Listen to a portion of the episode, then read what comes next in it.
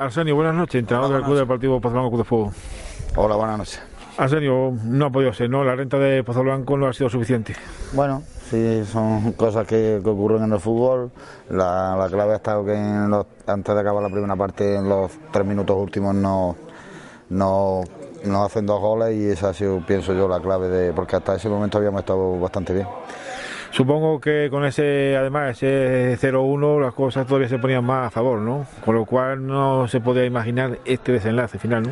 Bueno, a veces en el fútbol ocurr- ocurren cosas así, el público también ha apretado muchísimo, le ha consentido a lo mejor el árbitro el que se pueda mover por el campo, el que esté detrás de las porterías, pero bueno, eso es lo que pasa en el fútbol y, y dentro de eso pues también vale. En cuanto al rival, el Mezano, mejor eh, en casa que en la ida, como lo ha visto en líneas generales. No, de la misma manera que, jugó prácticamente allí, con la salvedad de que hoy nos han hecho cuatro goles y allí no nos hicieron ninguno, ¿no?